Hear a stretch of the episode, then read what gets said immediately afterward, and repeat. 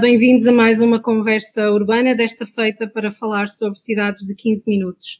As conversas urbanas são uma série sobre cidades de e com futuro, que assino com o David Pontes aqui no público, o diretor adjunto do jornal. Um, o apoio da GaiURB e são também um podcast. Uh, nos próximos 40, 45 minutos, para falarmos da Ville do, do Quart d'Heure, uh, um, a cidade de 15 minutos, temos connosco o urbanista que cunhou o conceito uh, está a ajudar a implementá-lo em Paris, o professor Carlos Moreno, um dos precursores das cidades inteligentes e diretor científico de uma cadeira dedicada a estas matérias na Sorbonne. Temos também Alexandra Paio, que é investigadora, arquiteta, professora investigadora do ISCTE, diretora do doutoramento em arquitetura uh, dos territórios metropolitanos contemporâneos e que tem feito investigação na área do espaço público e processos participativos. Um, temos também Miguel Gaspar, uh, o vereador com os pelouros da economia, inovação e da mobilidade na Câmara Municipal de Lisboa. Uh, autarquia que tem metas um, ambiciosas, posso dizer, até 2030, uh, no que toca à mobilidade e já um considerável trabalho no, no terreno. Professor Carlos Moreno, comece por si. antes de mais, boa tarde, boa tarde aos três e obrigada por terem aceitado o, o nosso convite, o convite do público como é que algo, professor, como é que algo que já era de certa forma evidente e tinha sido preconizado no passado, evidente, atenção, evidente para o meio académico, um, embora com outras roupagens, um, ganha a dimensão que ganhou em 2020, não é? O professor teve aqui um papel muito importante. Como é que ganha essa dimensão? Um, se, se o facto de Paris ser piloto, projeto piloto, ajudou, e, enfim, a seguir, se nos puder contar como é que o projeto está a ser implementado em Paris, ficamos com essa ideia. Primero que todo, muchas gracias por la invitación para participar en esta conversación pública. El video que fue presentado es un video de la Red Mundial de Ciudades, el C40, al que pertenece Lisboa, las principales ciudades metrópolis del mundo que trabajan ligadas para el cambio climático. Y yo participé, claro está, en su elaboración. La producción es C40 Cities, the Global City Networks for Climate Change. Eh, sí, eh, en París, en mi equipo eh, académico de investigación en la Sorbona, como lo he dicho, trabajamos desde hace bastante tiempo sobre los grandes desafíos urbanos y territoriales, que son tres. El desafío climático, porque es el más importante. En el 2050 tener la neutralidad carbono y las ciudades son el principal eh, productor de emisiones de CO2 y dentro de las ciudades es la movilidad, el transporte, el que contribuye eh, a eh, que las ciudades sean muy, bastante productoras de ese CO2. El, el segundo desafío es económico. Vivimos eh, en ciudades eh, en las cuales se genera la riqueza, pero se genera también la pobreza. Tenemos ciudades con muchas desigualdades y con una gran fractura igualmente dentro de la misma ciudad a nivel de la manera de producir, de crear riqueza, eh, de su organización laboral, grandes distancias entre los lugares donde se vive y los lugares donde se trabaja. Y el tercer desafío es el desafío social. Tenemos eh, ciudades que igualmente eh, generan eh, demasiada exclusión social, barrios con muchas desigualdades. Hay una fractura social urbana muy grande. Los barrios corporativos de, de, producción, los barrios populares, barrios pobres, clase media. Entonces, la ciudad de los 15 minutos eh, se presenta bajo, de una parte, la idea de reducir las movilidades obligadas, porque las movilidades obligadas son eh, la fractura eh, urbana, económica y social de las ciudades.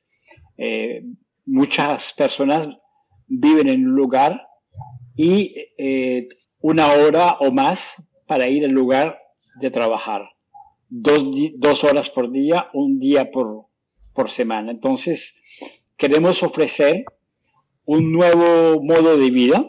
La ciudad de los 15 minutos es una revolución urbana de las proximidades para ofrecer eh, en la proximidad servicios esenciales que permitan disminuir los trayectos obligados, que permitan tener una mejor calidad de vida, que permitan crear un vínculo social con el vecindario, nuevos modelos económicos, nuevos modelos productivos, nuevos modelos de revitalización de los barrios y ofrecer una ciudad para los ciudadanos, no para los autos, disminuir el CO2 de ciudades, disminuyendo el tráfico de automotor, dando más eh, calles eh, para caminar, para las bicicletas, eh, con árboles, con parques, con agua, más agradables para los niños y para las personas mayores,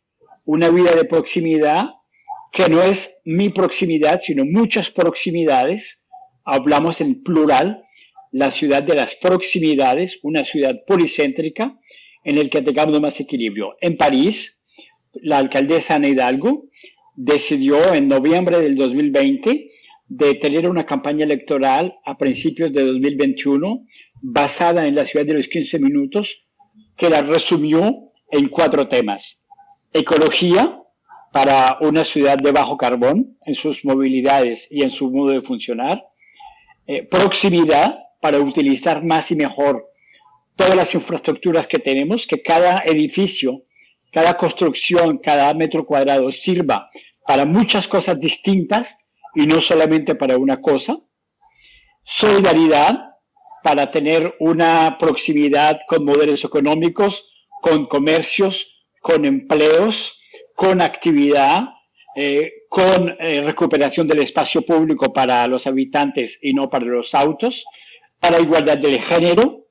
Y el cuarto eh, punto es participación ciudadana, para que localmente los oh, ciudadanos se impliquen en proyectos locales para que la proximidad sea una proximidad mucho más bella, mucho más organizada, mucho más limpia, mucho más segura y esos cuatro puntos, ecología, proximidad, solidaridad y participación ciudadana, para evitar que la ciudad de los 15 minutos se convierta en una ciudad de gentrification, en una ciudad solamente para unos cuantos, queremos que sea multicéntrica y para eso eh, la alcaldesa de París hemos programado un, proceso alrededor de lo más importante que es eh, el bien común urbano. El bien común es todo aquello que nos permite reequilibrar económicamente, socialmente y ecológicamente todas las proximidades para disminuir los desequilibrios. Por eso tenemos un presupuesto participativo muy grande, 800 millones de euros por año, solamente en presupuesto participativo para que los ciudadanos se impliquen en proyectos. Tenemos herramientas poderosas de bien común, como por ejemplo una empresa filial de la alcaldía, 100%, que eh, compra metros cuadrados y los alquila por debajo del precio del mercado para poder instalar en todos los barrios locales, comercios, artesanías, eh, panaderías, eh, lugares de reciclaje de objetos, de venta de objetos, cultura, arte. Y tenemos igualmente en el bien común lo mismo para el, eh, para el alojamiento. Tenemos programas de social housing eh, en toda la ciudad para justamente reequilibrar. Y los proyectos que hemos lanzado ahora se llaman proyectos de circularidad funcional. Tenemos seis cosas esenciales que tenemos que ofrecer en un perímetro corto de 15 minutos a pie o en bicicleta en zonas compactas o de media hora en zonas menos compactas, que es eh, donde se vive, trabajar de una manera descentralizada, utilizando su proximidad, acceder a sus compras en circuitos cortos y sanos, igualmente en proximidad, tener su seguimiento de salud física y mental, igualmente cerca, acceder a la educación y a la cultura, y sexto, tener lugares para descansar, con agua, con aire sano, con zonas verdes, con árboles, con flores. Esas seis cosas lo llamamos la circularidad social funcional que implementamos para que en todos los barrios esa circularidad nos ofrezca menos desplazamientos obligados y mucha más movilidad a, pie, en bicicleta o en transporte colectivo para estar en la ciudad donde se quiera. Hay que distinguir las movilidades de todos los días de las movilidades ocasionales. Ir a un concierto de ópera o ir a un estadio de fútbol o ir a un centro de, de, de, de un museo son, es, ocasional. No vamos a construir un Louvre todos los 15 minutos, ni un estadio todos los 15 minutos. Lo que es ocasional es la vida de la ciudad y lo que queremos es reducir los desplazamientos obligados y tener más intensidad social y más relocalización de la vida, más empleo y más modelos económicos de proximidad. La, la alcaldesa ha hecho una propuesta política de reforma territorial y de reforma administrativa, la más grande después de la creación de la ciudad de París, lo que ella llama el Big Bang de la proximidad, para políticamente dar mucho más poder a los alcaldes menores, descentralizar la vida política y poder ofrecer servicios transversales en cada barrio con esta proximidad que la llamamos la proximidade feliz. Sim, está, estamos aqui a ver um bocadinho da, da, do, da página da, da, da sim, da, de, de Paris, da, da, da, cidade de Paris, que tem os detalhes deste projeto da cidade de 15 minutos. O professor já, já falou aí de tantas ramificações desta questão da, da cidade de 15 minutos e, e agora hum, reparei na, na, expressão Big Bang uh, e há realmente medidas que são revolucionárias, como o tirar os lugares de estacionamento e reduzir os lugares para os carros, mas já, mas já lá vamos. Eu queria passar aqui a conversa um, também aos nossos outros convidados e se calhar começar com o Miguel Gaspar um, e perguntar-lhe, enfim, como é que, se em Lisboa é possível termos uh, cidade de 15 minutos ou cidades de 15 minutos e como é que elas, uh, essas proximidades, convivem com a cidade de mobilidade.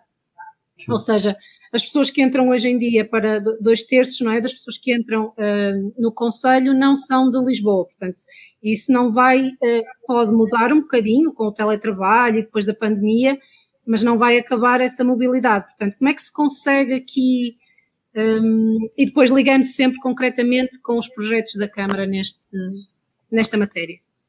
Muito bem. Muito boa tarde a todos. Agradecer o convite que me foi feito e cumprimentar também o professor Carlos Moreno e a professora Alexandra Pai por estarmos aqui a partilhar este espaço hoje. Um, eu acho que só vale a pena só dar um pequeno passo atrás só para dizer o seguinte. Nós, nós estamos numa corrida que, contra, contra o tempo. Há uma promessa muito clara que nós fizemos enquanto humanidade aos nossos filhos e aos nossos netos, que foi em 2030 vamos lhes entregar uma cidade melhor. Nós temos o privilégio em Portugal de ter um secretário-geral das Nações Unidas que é português e que mais uma vez acabou de ser reeleito com um programa e com uma missão muito clara do combate às alterações climáticas. É por aí que nós nos garantimos a nossa sustentabilidade. Temos um país que foi o primeiro a declarar a intenção de ser, ter neutralidade carbónica até 2050 e por isso também a cidade de Lisboa ter responsabilidades acrescidas de atingir estas, estas metas. Como teve já a oportunidade também de dizer o professor Carlos Moreno, a questão ambiental é, é, a primeira questão, é a questão absolutamente chave para estas, para estas metas. Também Lisboa faz parte da rede C40, também nós traçamos um plano de ação climática para atingir uma redução de 60% das emissões até 2030. Revisão essa que no âmbito do C40 está a ser revista em alta e para ser redução até 70% das emissões até 2030.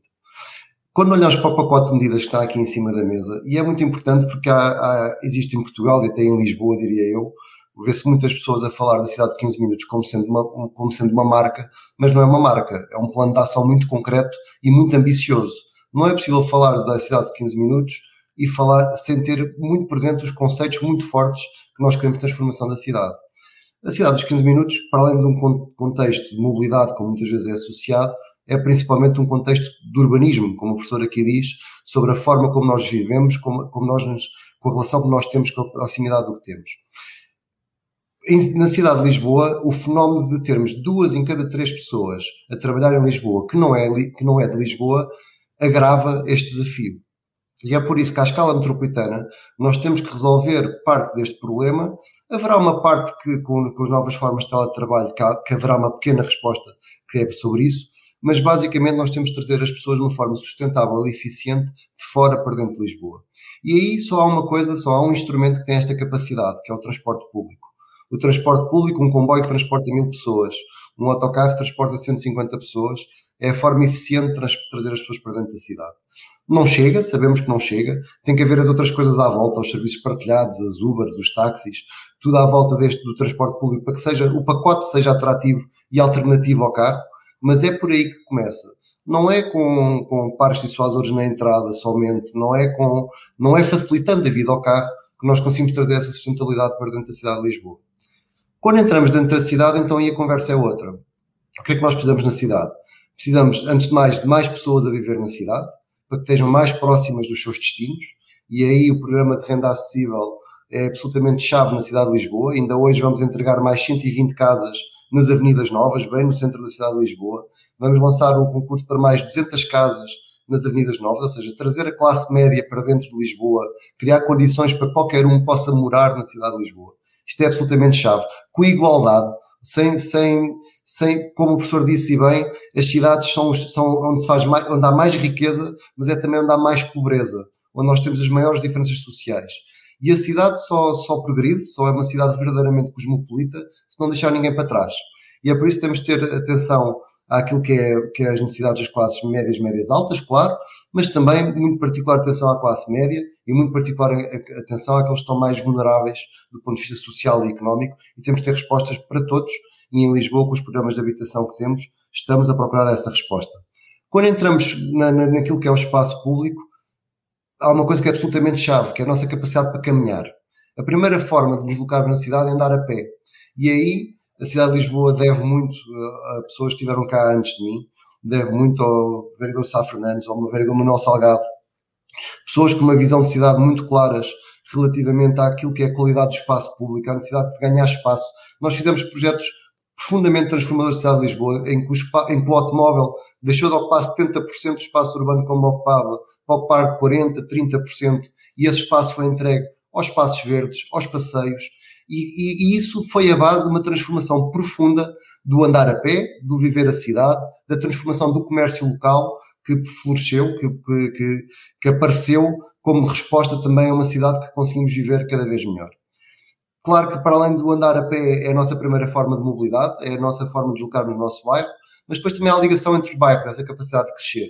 E é aí que a rede de ciclovias da cidade de Lisboa é absolutamente chave, para dar uma alternativa em modos ativos, totalmente descarbonizados, para quem quiser usar, a par do transporte público, claro que o transporte público ainda, ainda e continuará a transportar o maior volume de pessoas, e por isso a nossa principal estratégia também no transporte público, mas a questão da rede ciclável para conseguirmos ligar os bairros da cidade. Se dentro de cada bairro nós temos a cidade de 15 minutos, depois precisamos de uma rede para ligar estes bairros. E é aqui que é absolutamente incompreensível como é que pessoas que falam de novos tempos e que falam da cidade de 15 minutos na cidade de Lisboa, depois usem as soluções dos velhos tempos, o carro, usem, sejam contra uh, as ciclovias da cidade, nomeadamente, por exemplo, a da Almirante Reis, um conjunto de pessoas muito alargado que, em teoria, gostam da marca, gostam do princípio, mas depois, no concreto, não entendem a ambição que é necessária para conseguirmos verdadeiramente transformar a cidade de Lisboa. E, portanto, nesta, esta transformação dos passeios, esta lógica de termos uma praça em cada bairro, em toda a cidade, para que, de facto, as pessoas junto de si tenham espaço para as crianças brincarem, para os pais não terem medo de largar a mão dos filhos, para que os filhos possam correr, para que as, cidade, as crianças possam viver a cidade, é absolutamente transformadora. As ciclovias segregadas para que, andar, para que as pessoas andem a tal, a tal igualdade, para que não ande na cidade só quem não tem medo. Quem tem medo precisa de um espaço protegido para andar de bicicleta. E nós temos a nossa obrigação de lhes dar esse espaço. Porque se nós, ninguém, ninguém, ninguém tem que tirar a carta de condução para saber andar de bicicleta. A cidade tem que ser à partida de um, um espaço protegido para andar a pé, para andar de bicicleta, para proteger os mais vulneráveis, as crianças, os idosos temos de ter uma cidade cujo desenho urbano respeita esta estratégia. E por isso também a importância do plano de acessibilidade pedonal da cidade de Lisboa, passeios mais seguros, travessias mais seguras, para, para conseguirmos também atingir uma meta muito importante, que é uma meta que nos permite não só reduzir a dependência do carro, estamos a olhar aqui para um número em que vemos que ainda hoje são feitas demasiadas viagens em automóvel na cidade e nós queremos que não mais do que um terço seja feito em automóvel, o que significa que os outros modos têm que ser têm que, têm que existir, mas outra meta também muito importante, que é a visão zero, que não existe, que ninguém morra nas ruas da cidade de Lisboa. E aí as estratégias da calmia, de redução da velocidade, da proteção dos peões, dos bairros, são absolutamente estruturantes. Mas como, como o professor Carlos Moreno disse, o, o programa é muito mais do que mobilidade a questão da habitação que eu já referi para termos de facto habitação no centro da cidade, mas depois há aqui uma outra dinâmica que é a dinâmica do comércio, que eu acho que merece a nossa maior atenção.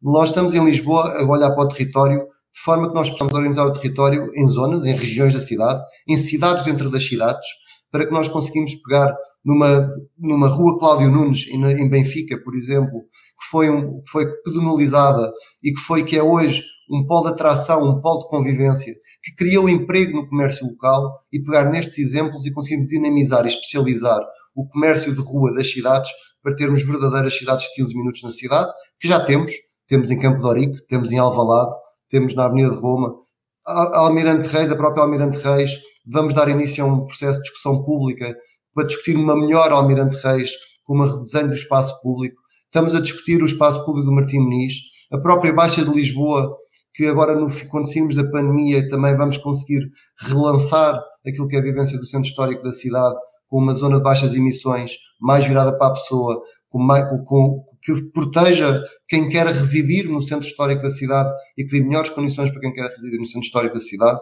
Tudo isto são ambições muito claras que nós temos na cidade de Lisboa, é um longo caminho que temos vindo a fazer, que sabemos que temos que fazer, ir mais longe. A própria transformação da Avenida da Liberdade também com a devolução do espaço às pessoas, de passeios mais largos, para uma maior fruição da cidade, porque é esta cidade coesa para todos, desenhada para todos, e não apenas para alguns e para, e para o privilégio de alguns, que é verdadeiramente a cidade dos 15 minutos. Uma cidade coesa e uma cidade que não deixa ninguém para trás. Hum, eu apanhei vários pontos, vereador, mas uh, passar aqui, uh, falamos, há pouco o professor Carlos Moreno falou dos processos participativos, de, de de, dessa verba impressionante eh, por ano que há para essas consultas e, e, e, para perceber o que é que, neste caso, os parisienses querem. Em Lisboa, julgo que hum, uma, uma novidade recente de, cresceu a rede de Bicipark, não é? Com mais lugares, também já saiu de um desses processos de consulta, um, neste caso a quem usa a bicicleta, o que é que gostariam de, até num projeto com, com financiamento europeu, esse de consulta se não estou em erro. E agora, passar aqui a palavra à Alexandra, enfim, não tão breve como seria desejável, mas também demoramos a explicar algumas coisas. A Alexandra trabalha nestas matérias, investiga sobre uh, o espaço público e os processos participativos. Um, as pessoas, ou seja, uh, a minha pergunta é para si, um, de, de, quer do lado de, de, quem decide, não é? E temos aqui um representante da autarquia, por exemplo, quer do lado de quem beneficia, uh, os moradores. Um, que, que, mudanças uh, aconteceram durante a pandemia e, e, se as pessoas têm mais participação, estão mais propensas a participar? Se têm uma palavra a dizer? Ou seja, estamos aqui a falar de muita coisa em que o cidadão também é chamado a dizer o que é que pretende da sua cidade. Mas nós um, dizemos isso, estamos preparados, temos essa participação cívica e de que modo é que viu ou não isso mudar agora com a pandemia? Muito boa tarde a todos. Muito obrigada pelo convite, Ana Isabel Pereira, e obrigada também ao público por esta disponibilidade para estar aqui a discutir este tópico que é tão importante. Uh, saudar o painel de convidados. É um prazer estar aqui com o professor Carlos Moreno e com o vereador Miguel Gaspar. Uh, eu acho que o que nós estamos aqui neste momento a discutir, e gostava de passar, ir um bocadinho atrás para voltar depois aos processos participativos, o que nós estamos aqui a discutir, uh, mais do que espaço-tempo, não é? É dizer que é possível uh, andar 15 minutos, ou que é possível fazer o trajeto de bicicleta em 15 minutos, ou o carro em 15 minutos, mais do que isto é, uh, como é que nós olhamos agora para o direito ao lugar, este direito de viver na cidade. Uh, lembrando um bocadinho as palavras uh, do professor Ribeiro Teles, falecido há pouco tempo, uh, ter direito ao lugar é ter a possibilidade de viver no lugar e de viver o lugar. E aqui eh, todos nós, eh, arquitetos, eh, todos os intervenientes, todos os que vivem no, no espaço público têm que ter um papel ativo nessa tomada de decisão. Há, há, um trabalho já bastante bem realizado por vários atores em Portugal. Eu sou arquiteta e há um trabalho sempre destes processos participativos para envolver a população na tomada de, de decisões. Há um papel também camarário, há um papel das academias que estão a procurar cada vez mais envolver a população, mas há também a necessidade da própria população sentir que está munida da informação necessária para tomar essa decisão. E este é um dos processos difíceis, tanto para quem está a desenhar a cidade, nós, arquitetos, como também quem está a tomar decisões para depois uh, que essa, seja, essa cidade seja desenhada, porque é preciso que a própria população sinta que há uma ideia de sistema. A cidade é um sistema, uh, o lugar precisa de ser pensado, uh, uh, as barreiras precisam de ser ultrapassadas e as pessoas têm que ter esse papel de poder identificar esse, esse elemento. Internacionalmente, cada vez temos mais ferramentas que nos permitem fazer isso. O papel da digitalização do mundo está, está a alterar completamente estas lógicas. Cada vez mais nós temos à mão um, um, um telemóvel ou, uma, ou um, um, tablet que nos permite dizer este sítio precisa de outras ideias, de, precisa de uma outra visão, mas eu acho que também estes processos participativos, que eu tenho estado envolvida bastante na realização, envolvendo várias associações, envolvendo os meus alunos para olharem para a cidade a partir das pessoas, uh, é muito importante também a capacitação das pessoas. Ou seja, as próprias pessoas acharem que têm um papel ativo nisso e conseguir este, e por isso este programa eu acho que é muitíssimo importante, que é conseguir explicar com palavras simples o que significa a cidade dos 15 minutos. Para que todos nós, sabendo o que isto significa, possamos dar a nossa opinião. Como cidadãos que vivemos no bairro ou como alguém que vem de um sítio longe da periferia da cidade e que vem trabalhar na cidade ou os jovens que querem, querem vir viver na cidade e que não têm essa hipótese de viver na cidade. Como é que nós fazemos isso? Como é que nós conseguimos passar a ideia de que eles têm um papel ativo? Eu acho que esse é o ponto mais importante neste momento, neste processo.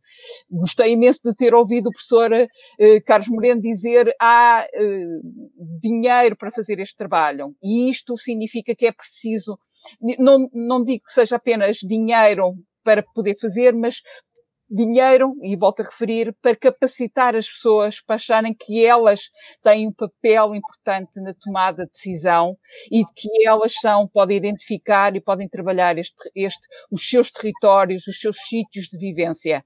O Covid, como foi dito, trouxe-nos, uh, se calhar, uma lente mais específica sobre o sítio onde nós vivemos. Uh, com o confinamento, é? E com a hipótese de não podermos deslocar para o trabalho com transportes públicos ou não podemos deslocar para, para outros sítios uh, de, de carro, fez-nos circular nos nossos, nos nossos bairros. Fez perceber que o espaço vazio, que a cidade precisa ser desenhada, que a cidade precisa de oferecer eh, qualidade que não tem essa cidade. E isso eu acho que é um dos maiores desafios, novamente, que nós temos na contemporaneidade, que é como é que nós somos capazes de dizer que o, o que é que o nosso bairro precisa e de como é que nós somos capazes de desenhar num processo interativo com vários atores que não são atores de topo ou autores, atores de baixo, não é? O top-down ou o bottom-up, que têm que tomar a decisão, mas sim todos em conjunto. E isso é definitivamente um trabalho complexo, difícil de fazer, mas que eu acho que com as novas ferramentas e com esta nova visão é possível fazer e, e temos neste momento essa capacidade de fazer. O direito ao lugar, o direito a viver com qualidade, o direito a viver uma cidade saudável, uma cidade cidade para os habitantes, uma cidade sustentável, é um caminho que devemos todos percorrer e é um caminho que todos nós devemos, devemos conseguir fazer.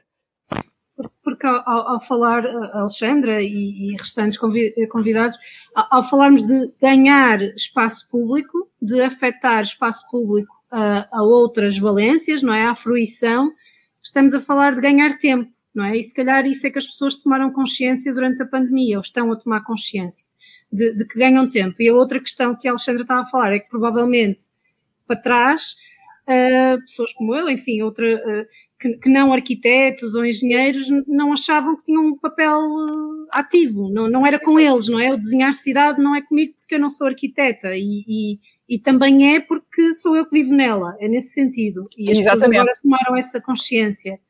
Um, Devem tomar cada vez mais, ou seja, cada vez mais estas estruturas, ou seja, as estruturas de decisão do topo, como as câmaras municipais, ou uh, as pessoas que vivem nos territórios e que as associações locais que conhecem muito bem o território e as pessoas que cada vez mais tem que haver pontos de encontro. As pessoas têm que conseguir encontrar e têm que conseguir trabalhar em conjunto para poder pensar o seu espaço, pensar o espaço vivido. E, e, e, que é uma visão global, ou seja, apesar de nós estamos a falar de uma, de uma unidade que é de bairro, e nós temos bons exemplos em Lisboa do passado que a arquitetura no seu planeamento desenhou a cidade como o bairro de Alvalade, não é? Pensou na cidade dos 15 minutos, o centro, a escola e a, o caminhar da criança era organizava esse espaço. Agora temos que olhar para a cidade existente, não é preciso construir de novo.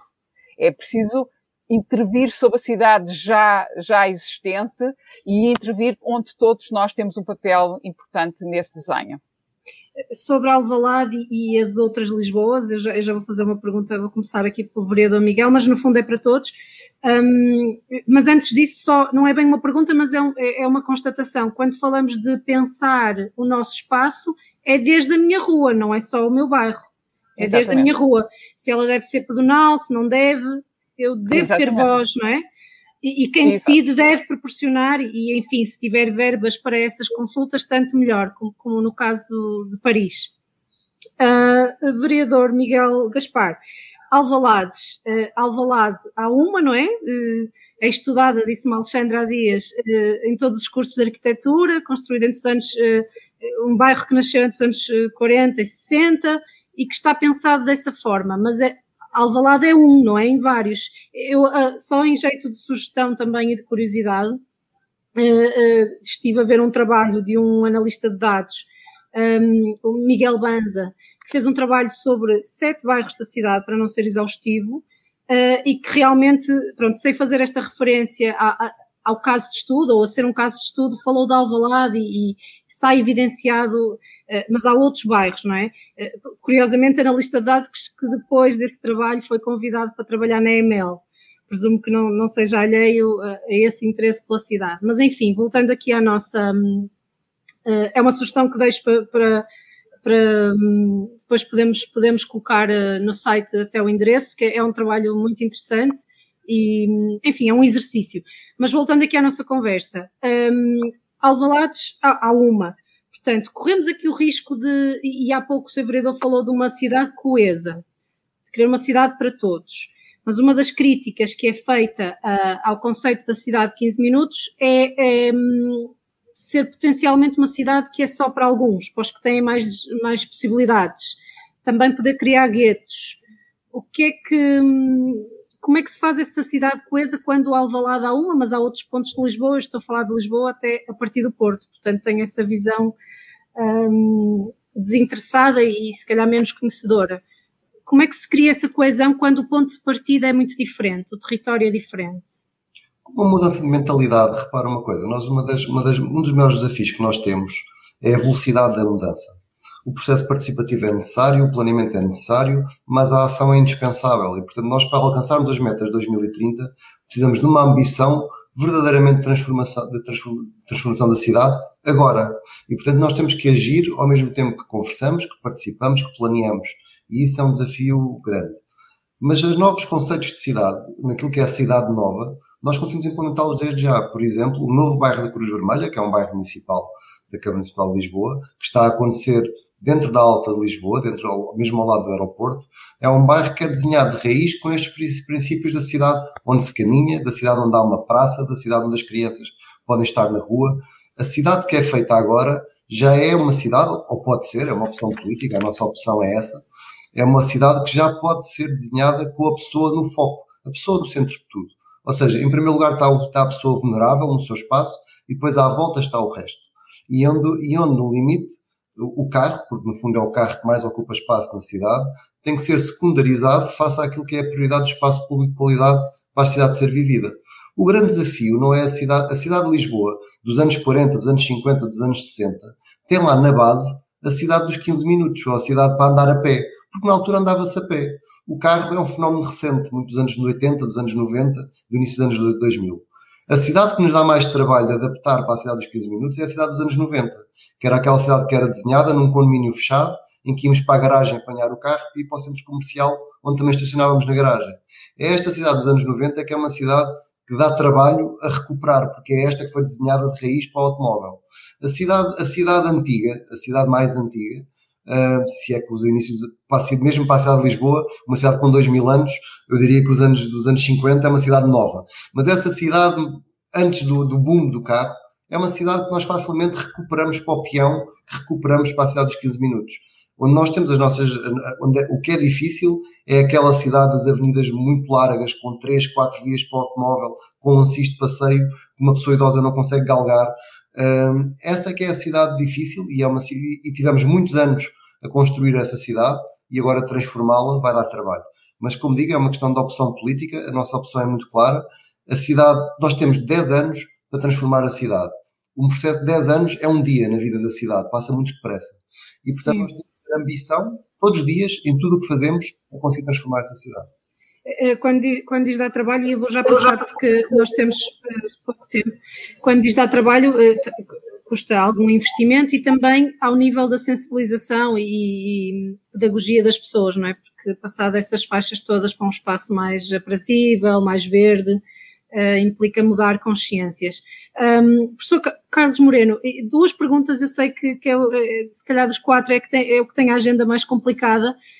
Uma é a mesma, ou seja, é um, o que dizer à crítica, uh, à crítica que pode ser feita à cidade de 15 minutos de falta de coesão, de, de poder criar desequilíbrios? Portanto, o que dizer a essas pessoas? E, e a segunda pergunta é uma curiosidade, portanto, a, a, a MER de Paris quer tirar todos aqueles uh, lugares de estacionamento e perguntou aos parisienses o que fazer com esses metros quadrados. Já há uma resposta, as pessoas já disseram o que é que preferem em vez do lugar de estacionamento. E, e já agora, só para as pessoas que nos estão a ouvir, explicar que o que foi uh, a pretensão é eliminar 72% não é, dos lugares de estacionamento, um, ou seja, 60 mil dos 80 e tal mil lugares existentes. E com este espaço fazer coisa diferente. O que é que os parisienses querem? Portanto, duas perguntas. Uma, uh, há o risco de haver desequilíbrios na cidade de 15 minutos e depois esta curiosidade, o que é que vão fazer com este lugar Sí, muchas gracias por estas preguntas. Eh, primero, para la alcaldesa de París, Ana Hidalgo, ha, sido muy claro eh, que nuestra propuesta de ciudad de los 15 minutos, ciudad de, los, de las proximidades, es una propuesta social humanista para un nuevo desarrollo urbano en la ciudad a partir de los usos Vivimos en ciudades, incluyendo París, desequilibradas. Cuando se toma París, mucho trabajo al oeste, las grandes torres corporativas, para aquellos que conocen la Défense, mucha gente que vive en el, noreste, barrios populares. Eh, en general, ese desequilibrio queremos justamente con esta propuesta de ciudad de proximidades reequilibrarlo. Y hemos creado instrumentos financieros, administrativos y de gestión, de management, para producir un nuevo reequilibrio de la ciudad.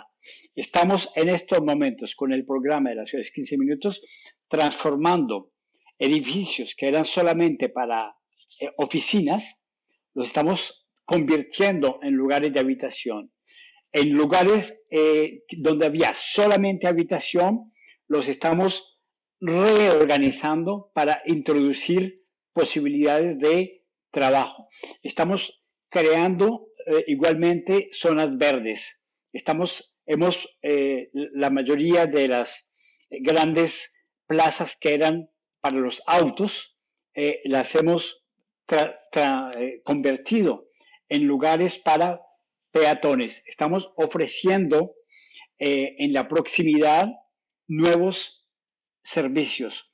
Estamos creando servicios que sean de orden de salud, de orden de abastecimiento que reequilibren esas proximidades para combatir lo que queremos, esos movimientos pendulares, que son movimientos obligados y en los que no hay ningún placer, al contrario, eh, degradan la calidad de vida.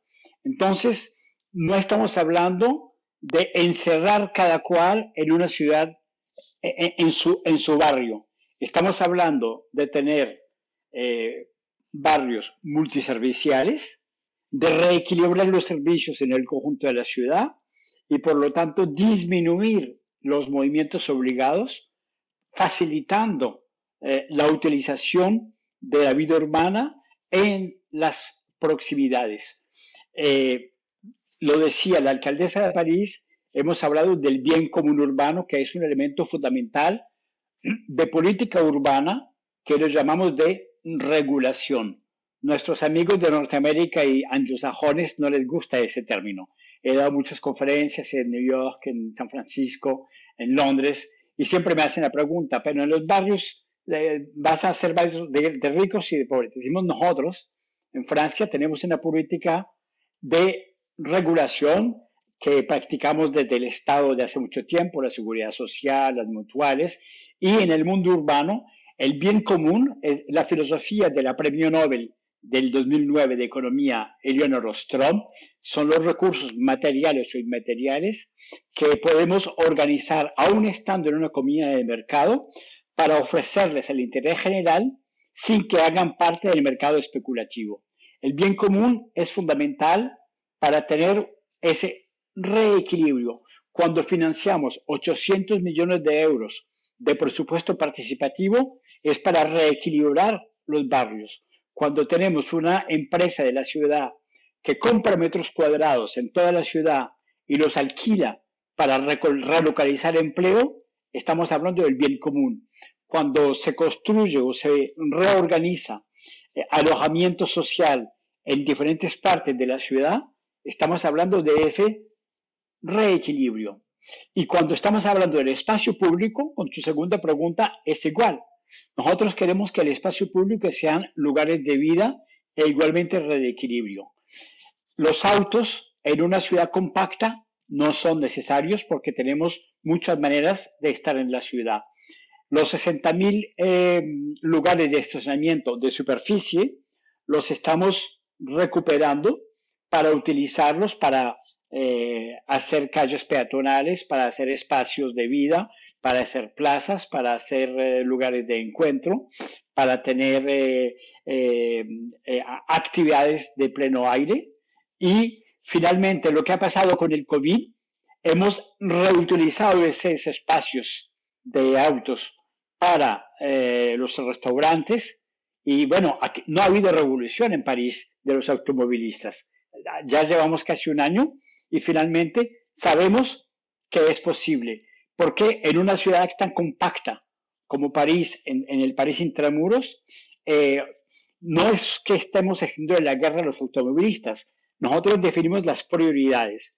La prioridad es el peatón, la bicicleta, eh, los eh, buses, los tranvías, los taxis, los vehículos colectivos y al final los carros particulares. Nosotros luchamos contra el autosolismo. Una persona dentro de un auto que hace 10 toneladas y privatiza 20 eh, metros cuadrados. Ese no es el bien común, es el bien personal. Eso no lo queremos. Professor, eh, eh, não sei se este dado foi divulgado, mas eh, há quanto tempo é o projeto da MER Ana Hidalgo? Quantos anos e, e se foi divulgada a verba estimada para fazer essa transformação em Paris? No, nosotros, la alcaldesa ha sido muy clara, este proyecto de la ciudad de los 15 minutos es la columna vertebral de todo su mandato. Hemos estructurado su actividad de todo el mandato a este, a este nivel. Y Saliendo de la pandemia, el primero de junio, hace poco, la alcaldesa presentó en sesión solemne del Consejo de París el plan estratégico de la ciudad de los 15 minutos, que fue aprobado por el Consejo Municipal y que ya lo hemos puesto en marcha. Antes, nunca antes en la historia de Francia, las escuelas habían sido abiertas durante el fin de semana. Ahora las abrimos el fin de semana para utilizar esos metros cuadrados para cosas distintas que la educación.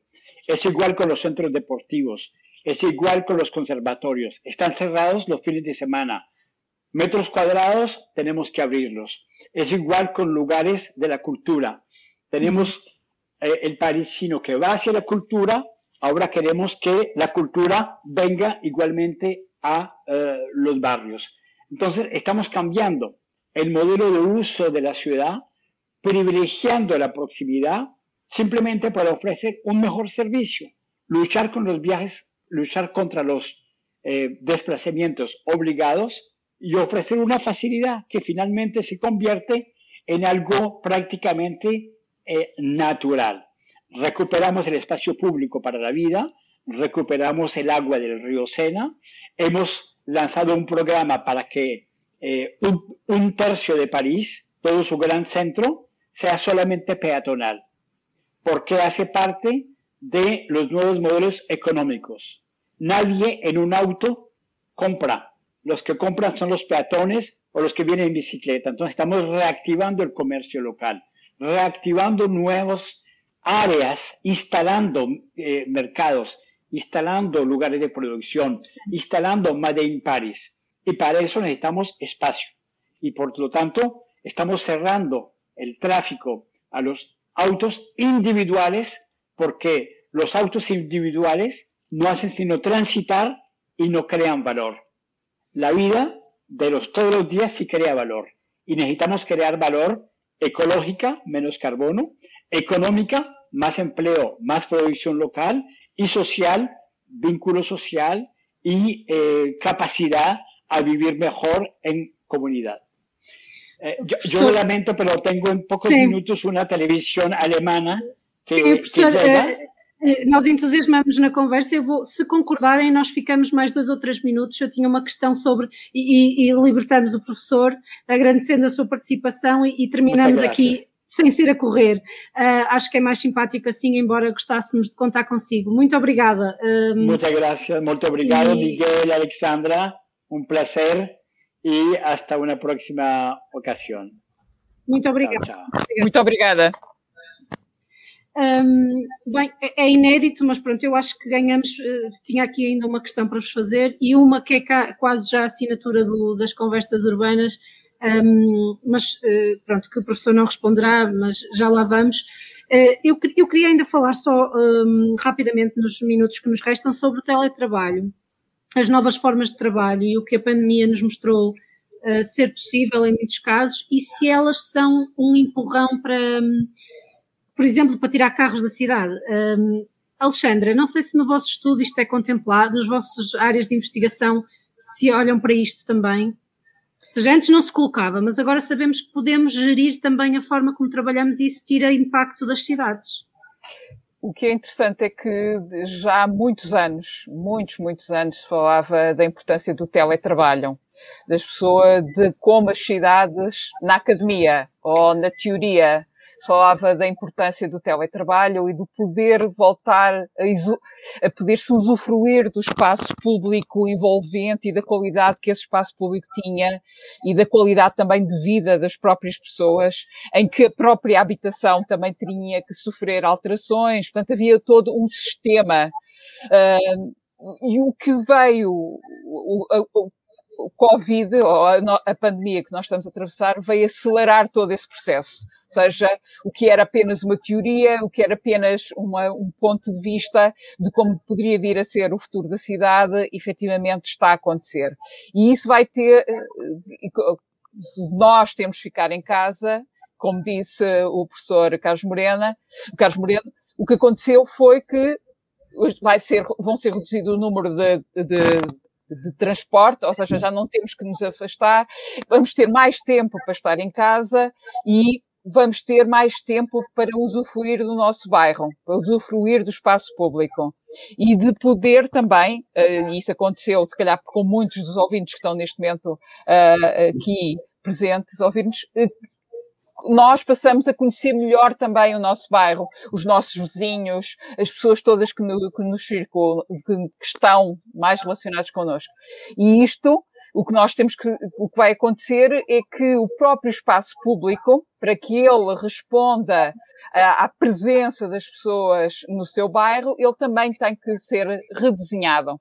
Redesenhado para que responda também a estas, estas novas necessidades.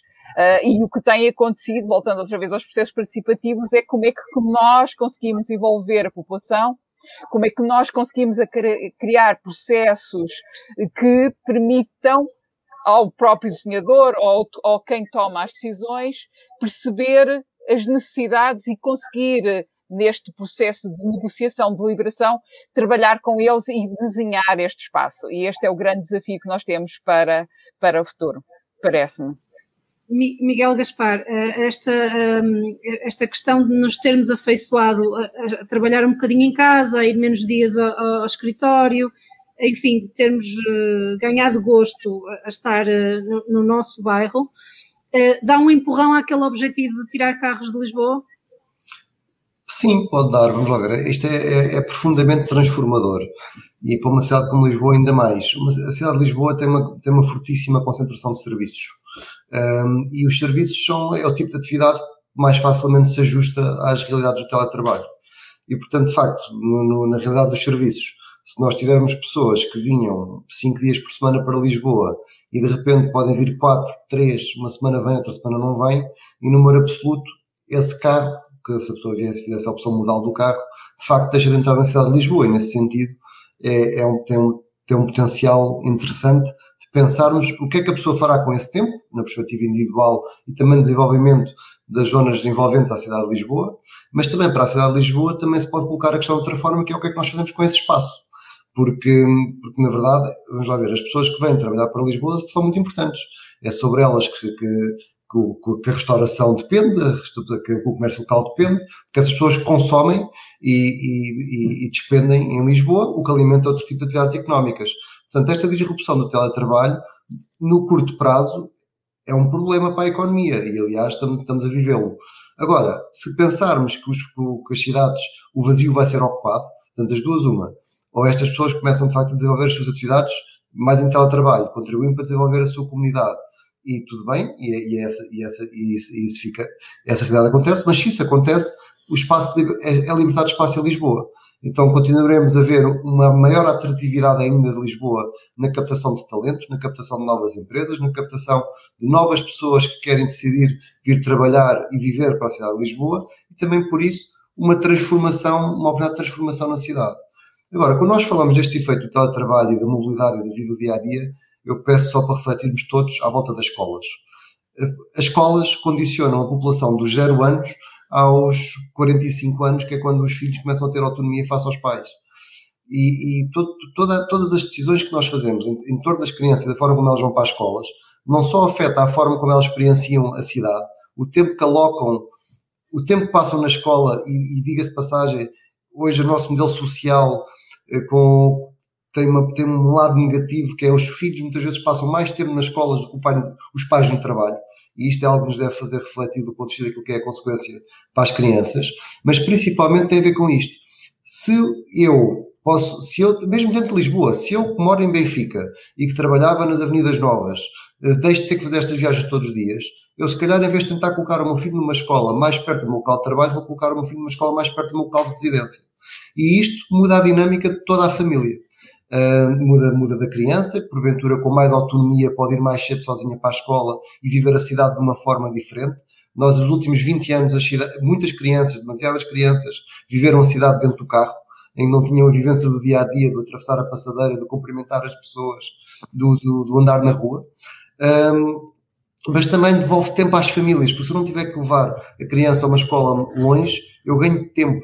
E eu acho que esta dimensão com o Carlos, eu devo dizer, a minha formação é engenheiro civil. Eu estava convencidíssimo que ia para a construção.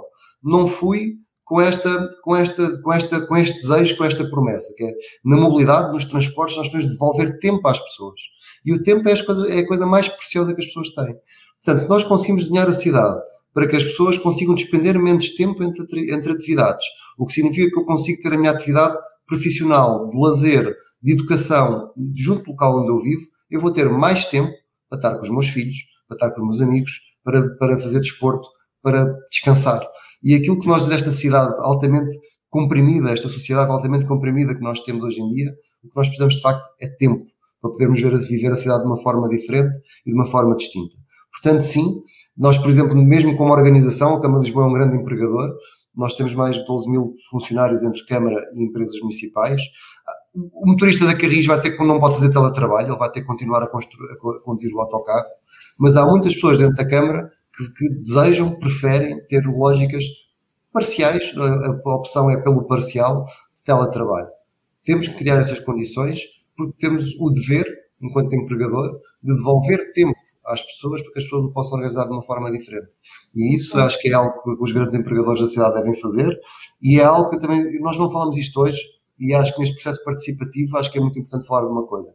Nós estamos a falar de um diálogo entre cidade e cidadãos, mas nós não transformaremos a cidade sem envolver as empresas, sem envolver os grandes empregadores, porque são eles os responsáveis, e bem no bom sentido da palavra, pela atividade económica da palavra, da, da, pela atividade económica da cidade, é por causa da atividade económica da cidade que nós temos os fluxos de pessoas e, portanto, sem termos uma, uma participação, uma co-governança, uma parceria com as empresas das cidades, nós não vamos conseguir transformar a mobilidade das cidades. Obrigada. Não, não, falamos hoje, mas houve uma outra conversa em particular que tivemos sobre o tema da mobilidade e mobilidade sustentável, em que a tónica também foi colocada na, nas empresas, também nas empresas.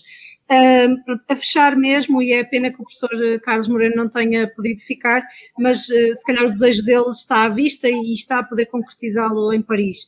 Um, a pergunta que já é uma assinatura das conversas urbanas é: tendo uma varinha mágica, o que é que vocês mudavam na vossa cidade, na cidade onde, onde vivem? Neste caso é a mesma, não é? Lisboa. É mesmo. É. o que é que mudavam? Portanto, uma resposta curta. Uma única, só podiam mudar uma única coisa, tinham uma varinha mágica que, enfim, que não importava o valor, não, e mudavam. O que é que, Alexandra, comece por si. Para mim, seria as pessoas serem definitivamente cidadãs ativas. Eu acho que só com uma cidadania ativa é possível concretizar e transformar a cidade. Se este cidadão tiver informado, se ele souber uh, estas linguagens, o, compreender o que é que estamos, o que é que nós podemos, como, como melhorar e como fazer, uh, eu acho que aí sim temos um papel e era esse, esse, esse, isso que eu gostaria de, de fazer. Ok. Miguel Gaspar. Eu, eu revejo-me neste desejo, diria mesmo que é um dos maiores desafios da nossa democracia, é a valorização da função pública e da cidadania, acho que é absolutamente chave, mas trazendo o meu próprio, o meu próprio, o meu próprio desejo, eu gostaria de viver numa cidade onde todas as crianças pudessem andar livremente na rua e, e, e desejassem viver na cidade para sempre. Não que o tivessem realmente fazer, mas sentir que estão num sítio que é onde são, onde são bem recebidas, onde, onde, onde podem estar na rua, onde podem se apaixonar, onde podem, onde podem desenvolver a sua família, onde podem ser felizes e ter acesso ao mundo. É esta cidade, para as próximas gerações, para as crianças, que eu gostava de contribuir e é esse o meu, o meu desafio. Estamos quase a chegar a eleições, se me for dada a oportunidade, continuarei a dar a minha parte e o meu contributo para esse desafio. Muito obrigado. Ok, portanto, viver o lugar. Um, obrigada, muito obrigada uh, aos dois, ao professor já, já agradecemos e obrigada a quem, a quem nos acompanhou. Uh, este e, outro episódios, uh, e outros episódios estão disponíveis, ficam disponíveis assim que acabamos estes diretos em público.pt barra ao vivo, no projeto Público ao Vivo. Um, para a semana, às 14, voltam as conversas urbanas desta feita com o David Pontes e o tema será, será cidades inteligentes, uh, em que fase estamos? Uh, obrigada e até à próxima. Obrigada.